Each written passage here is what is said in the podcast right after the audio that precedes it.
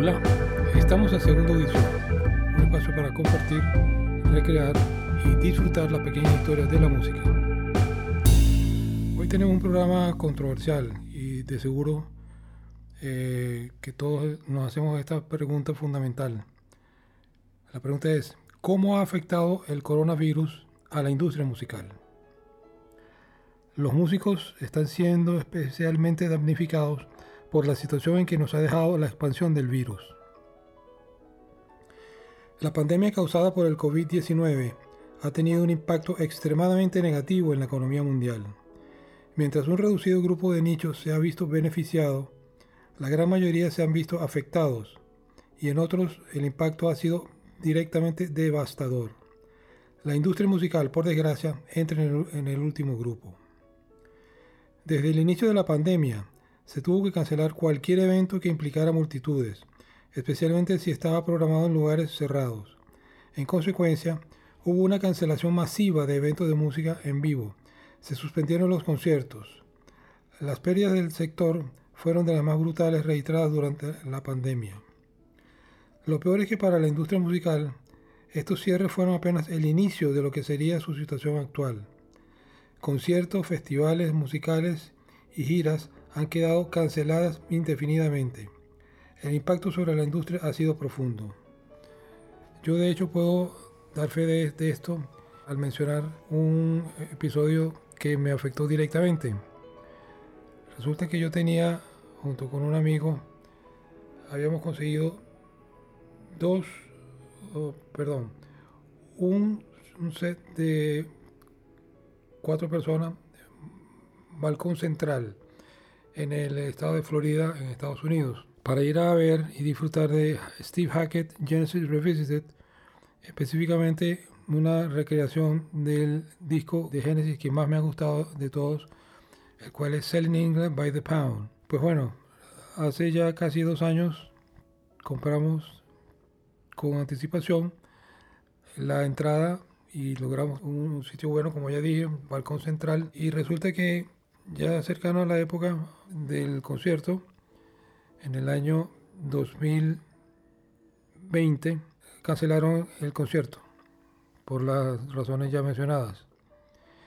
Lo pospusieron y mantenían las entradas vigentes para el año siguiente, o sea, este año.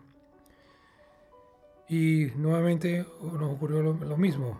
O sea, llegando a la fecha de, de este año, nuevamente volvieron a cancelar el concierto esta vez sí ya creo que de una manera permanente. Pues cuántos conciertos no habrán sido cancelados y provocado la tristeza, la frustración, el malestar, en fin, todo cuanto se puede derivar de este, de este evento ocasionado todo por el coronavirus y la pandemia.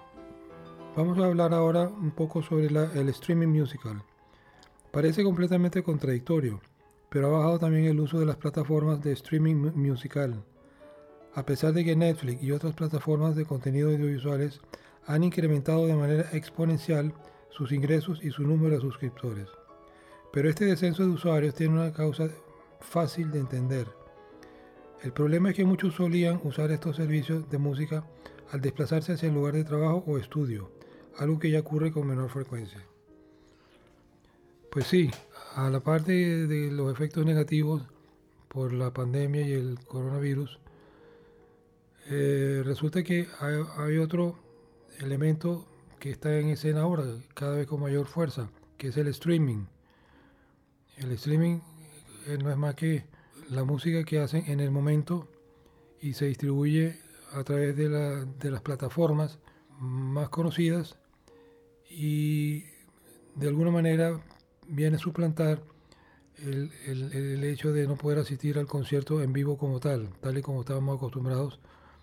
Pues bueno, no es nueva noticia la que estoy trayendo hoy a, la mesa, pero sí es una noticia que igual nos impacta, nos preocupa, nos inquieta. Y bueno, ya tendremos que seguir con las nuevas plataformas y las nuevas maneras de disfrutar conciertos y espectáculos en general. Y, por supuesto, lamentar una vez más no haber podido asistir a la recreación de Steve Hackett eh, del gran disco Selling England by the Pound. Con, esta, con este recuerdo nostálgico nos despedimos de ustedes, no sin antes darle las gracias a Manuel Safrané en la edición y montaje, Andrés Caldera en la producción general y este servidor Ernesto Caldera. Hasta luego.